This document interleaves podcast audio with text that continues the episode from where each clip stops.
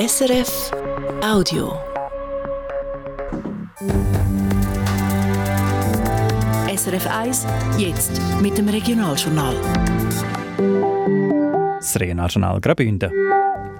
Ziel nicht erreicht. Gleich Züchterkanton ein positives Fazit zur Wolfsjagd der letzten Monate. Der Bauernverband widerspricht und verlangt nächstes Mal mehr Einsatz. Zum gleichen Thema der Blick ins Wallis. Was hat man dort anders gemacht? Und zwei Laufkilometer Akten schlummern im Churer Stadtarchiv. Darunter sind nicht nur politische Schriften und Dokumente mit gesellschaftlicher Relevanz. Es gibt auch spezielle Sachen in den Beständen, also zum Beispiel oft in den Nachlässen äh, persönliche Tagebücher oder Liebesbriefe. Ab und zu findet man auch Kuriositäten wie Haarlocken oder Milchzahn bei einem Brief. Seit Anfang Monat ist Katharina Mattis die neue Stadtarchivarin, also quasi die Chefin vom Gedächtnis der Stadt Chur. Das Gespräch mit ihr später in der Sendung. Das Wetter weiter sonnig und rund um Chur bis zu 12 Grad warm. Am Mikrofon der Silvio Lichti. Verschiedene Kantone haben heute Bilanz zur Wolfsjagd in den letzten Monaten gezogen. Im Kanton Graubünden sind zwischen dem letzten Sommer und Ende Januar 31 Wölfe zum Abschuss freigegeben. Geschossen hat man 20. Mark Melcher. In dieser Zahl sind verschiedene Abschüsse drin. Die, die noch nach altem Recht bewilligt sind und die nach neuem Recht, wo seit Dezember gilt. Gemäss dem dürfen man auch Wölfe schiessen, ohne dass sie vorher Schaden angerichtet haben. Nach den neuen Regeln hat der Kanton sechs Wölfe geschossen, die restlichen 14 sind noch mit alten Bewilligungen getötet worden. Neu ist auch, dass man ganze Rudel abschiessen darf. Vier Rudel hat der Kanton ursprünglich im Visier gehabt. Die Jagd auf die Stachas und das Vorabrudel hat man nach Beschwerden von der Umweltverband müssen einstellen. Übrig geblieben sind das Lenzerhorn und das Beverinrudel. Auch dort hat man es aber nicht geschafft. Aus dem Lenzerhornrudel sind vier von zehn Tieren geschossen worden, aus dem Beverinrudel sind es zwei von sechs gewesen. Eine eigentliche Jagd auf den Wolf, das ist für den Kanton eine Premiere. Eine Premiere, die zeigt, wie schwierig die Jagd ist, so die Bilanz der Verantwortlichen beim Kanton. Andere sehen das, was in den letzten Monaten passiert ist, deutlich kritischer. Mark Melcher nochmal. Ende November hat es gerade an mehreren Übungen Infoveranstaltungen für Jägerinnen und Jäger gegeben. Die Idee, sie sollen während der Sonderjagd auf Hirsch, Reh und Gems auch Wölfe dürfen schiessen. Aus dem ist aber nichts geworden. Jagdunterbrüche wegen vielen Neuschnee und teilweise auch die Einsprachen der Umweltorganisationen haben dem einen Strich durch die Rechnung gemacht. Wölfe geschossen haben am Schluss nur die Wildhüter. Für die sind die letzten Wochen anstrengend gewesen, sagt der Arno Burger, verantwortlich für Grossraubtier beim Amt für Jagd und Fischerei. Unter generell halt schwierige Bedingungen, Kälte und, und der Nachteinsatz generell. Äh, es ist sehr intensiv gewesen und von dem her ist man sicher froh von Seiten der Wildhut, dass jetzt äh, die Zeit auch mal äh, abgeschlossen ist und dass man jetzt äh, sich auch kann ausruhen kann.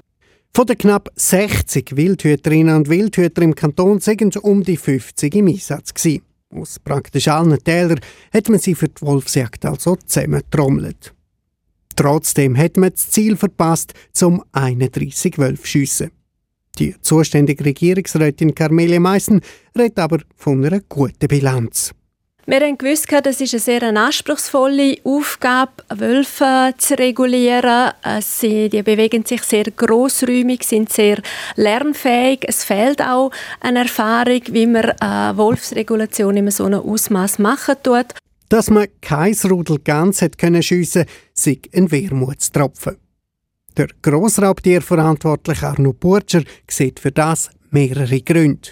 Dort war wirklich die Schwierigkeit, gewesen, einerseits eine Schneelage, die die Befahrbarkeit vom Gebiet ausgemacht hat oder eingeschränkt hat äh, und dann auch einfach das Verhalten der Wölfe, die Sichtbarkeit der Wölfe, die natürlich Grundvoraussetzung ist, dass man auch äh, Abschüsse tätigen kann.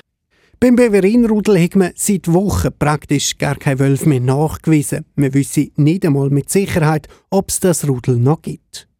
Unter dem Strich ist man beim Kanton also zufrieden mit der Regulation der Wolfsbestände. Anders beim Bündner Bauernverband. Der Präsident Thomas Roffler hätte sich mehr erhofft. Man hätte da sicher aktiver dran gehen können. Wir haben ja auch ein Beispiel aus einem anderen Kanton, aus dem Kanton Wallis, wo die Abschlusszahlen höher liegen als in Graubünden. Da macht man sicher über Bücher. Der Thomas Roffler fordert also mehr Einsatz bei der nächsten Regulation vom Wolf. Nicht mehr Einsatz, sondern mehr Antworten, wenn die Umwelt verbindet. Es braucht jetzt eine grosse Auslegeordnung, um den Umgang mit dem Wolf in Zukunft zu regeln, sagt Anita Mazzetta vom WWF Graubünden. Zum Beispiel zur Rolle vom Wolf für den Wald, für die Verjüngung vom Wald, für die Regulierung vom, von der hohen Wildbestände, zum wirksamen Herdenschutz. Und die Gesamtanalyse müssen wir dann haben und nicht die einseitigen Zahlen, die wir heute einfach gehört haben. Die Verantwortlichen vom Kanton wollen die Zahlen jetzt das erste Mal analysieren. Die nächste Regulation der Wölfe ist dann ab dem 1. September möglich. Dann haben die Kantone nicht mehr wie jetzt zwei, sondern fünf Monate Zeit zum Wölfjagen. Theoretisch wären Abschüsse dann also auch auf der Bündner Hochjagd möglich. Ob und wie man die Jäger in Zukunft einbinden will, das hat man beim Amt für Jagd und Fischerei heute offen lassen. Neben Graubünden haben auch St. Gallen und der andere grosse Wolfskanton Wallis heute Bilanz gezogen. Während man in Graubünden in den letzten zwei Monaten eher zurückhaltend über die Abschüsse informiert hat, hat der Kanton Wallis laufend eine Liste aktualisiert, wo jeden Abschuss publiziert worden ist. Sabine Steiner vom Regionaljournal Bern Fribourg Wallis hat heute Seite zugelassen, was die Walliser Jagdbehörden zu sagen hatten. Ich habe vor der Sendung mit ihr geredet. Ja, das offiziell Wallis ist zufrieden, sehr zufrieden sogar, wie der zuständige Staatsrat, also Regierungsrat Frederik Favre vor den Medien gesagt hat. 27 Wölfe sind ja im Wallis in zwei Monaten geschossen gekommen. Das hat Erwartungen weit übertroffen.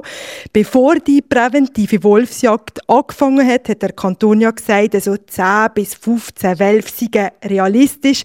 Und jetzt sind es aber mit 27 doppelt so viel. Sie haben gesagt, die 27 Wölfe, das sind deutlich mehr als in Graubünden innerhalb von zwei Monaten. Die Wolfsjagd die ist auch anders organisiert im Wallis. Zum Beispiel die Jägerschaft ist deutlich stärker eingebunden. Wie groß ist denn die Rolle der Jägerinnen und Jäger zum Schluss? Gewesen? Also zuerst muss man sagen, die Jägerinnen und Jäger sind mit sehr viel Motivation an die Wolfsjagd dran.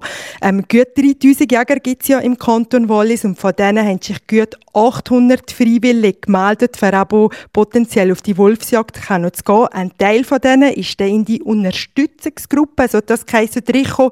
Das kann man sich als Team vorstellen, ein Wildtäter, der zusammen mit einer ausgewählten Gruppe von Jägern auf die Pirsch geht. Aber am Schluss müssen wir jetzt sagen, ob Unterstützungsgruppe oder allein unterwegs, Vier von diesen 27 Wölfen gehen auf das Konto von Jägerinnen und Jägern. Nur vier, muss man sagen.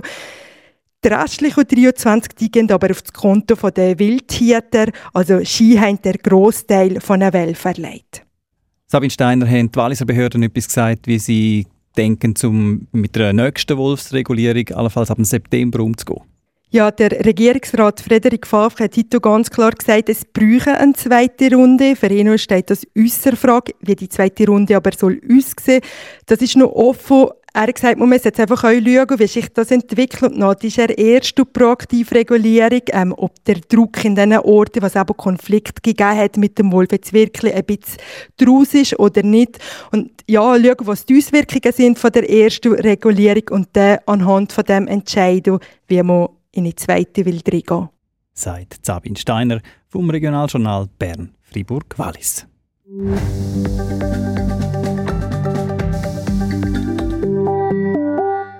Der Verband der Bündner Bergbahnen züchtet ein positives Fazit zur ersten Hälfte der Wintersaison. Seit dem Start bis Ende Januar sehen mit einem Plus von 17% deutlich mehr Gäste auf die Piste als im Vorjahr. Auch im Fünfjahresvergleich sieht es ähnlich aus. Das gute Wetter und Schneeverhältnis sehen unter anderem Gründe dafür, schreibt der Verband in einer Mitteilung. Zwei Laufkilometer Akten, Briefe, Fotos und Dokumente lagern im Churer Stadtarchiv. Seit Anfang Monat ist Katharina Mattis die neue Leiterin, also die neue Stadtarchivarin. Ihre Karriere beim Stadtarchiv hat sie schon 2011 angefangen. Seitdem hat sie in verschiedenen Funktionen dort geschafft. Die Valentina De Vos hat mit der neuen Chefin vom Churer Gedächtnis geredet über spezielle Archivalien, die Faszination vom Archivieren und über das neue Stadtarchiv, wo im Bau ist. Erste Frage: Was für Sachen sind denn eigentlich zu Chur archivwürdig? Das wichtigste Kriterium, das wichtigste für Stadtarchiv ist, die Dokumente müssen einfach Zusammenhang mit Chur Also sie müssen entweder äh, in Chur entstanden sein oder von Churerinnen und Churer verfasst worden sein. Sie müssen auch einen kulturellen, gesellschaftlichen oder historischen Wert haben oder einen Zusammenhang mit einem politischen Ereignis in Chur zum Beispiel oder einer kulturellen Entwicklung. Was auch wichtig ist, dass sie wie langfristige Bedeutung haben, also nicht nur heute, auch dann für zukünftige Generationen wir sammeln wirklich für die Nachwelt. Das, was wir heute sammeln, das wird erst interessant in 100, 200 Jahren. es ist auch nicht immer einfach zu entscheiden, welche Dokumente in Zukunft interessant sein werden. Also Sie sind das Gedächtnis äh, der Stadt Chur, also im Stadtarchiv. Sind denn die Kriterien, die Sie jetzt aufgezählt haben, sind denn die früher anders gewesen? Also ich könnte mir vorstellen, dass man früher natürlich vor allem alles, was vom Bischof gekommen ist, der Fürstbischof gesammelt hat oder äh, von der Zünft und so. Ist das heute immer noch gleich oder ähm, etwas anders? Es hat sich schon ein bisschen geändert. Generell hat man schon auch früher darauf Wert gelegt, dass die Dokumente einzigartig sind und historisch bedeutsam. Alles zum Beispiel, was man mit Mittelalter zu tun hat, das hat man sowieso gesammelt und aufbewahrt. Das Problem ist erst so im 19. Jahrhundert, wo die Massenakten sind von der Verwaltung. Da hat man sich ein bisschen Gedanken machen müssen, ja, was nehmen wir jetzt, was nehmen wir nicht. Was jetzt auch sicher hinzu, hinzugekommen ist, sind Dokumente, so audiovisuelle Dokumente, ob das jetzt so Aufnahmen sind oder auch Film oder auch Fotos. Diese Sachen hat man früher auch nicht so wirklich systematisch gesammelt, wie wir das machen. Heutzutage schaut man auch, dass ins Archiv Sachen, Dokumente kommen auch von Familien, von Firmen und nicht nur aus der Verwaltung. In Chur hat es im Spätmittelalter und der frühen Neuzeit Stadtbrände gegeben, schwere Stadtbrände.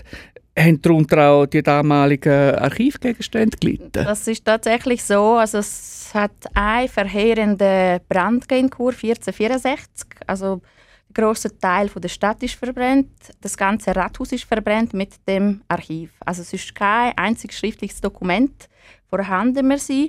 Man hat sogar den Churer Stadtschreiber äh, zum Kaiser schicken müssen, äh, damit er ein Urkund, äh, ein Dokument holt, wo die bisher besessene Rechte der Stadt bestätigt hat damit die Stadt eigentlich hat weiterhin funktionieren können. Und bei der Gelegenheit hat man die Rechte der Kaiser noch erweitert und dann hat die Stadt auch Zünd gründen können und ist wieder aufgebaut worden und so weiter. Also da hat man quasi das rußschwarze Loch sozusagen wieder können ausfüllen. Genau richtig, genau richtig. Wie sieht es denn heute mit der Sicherheit aus von der Archivbestände?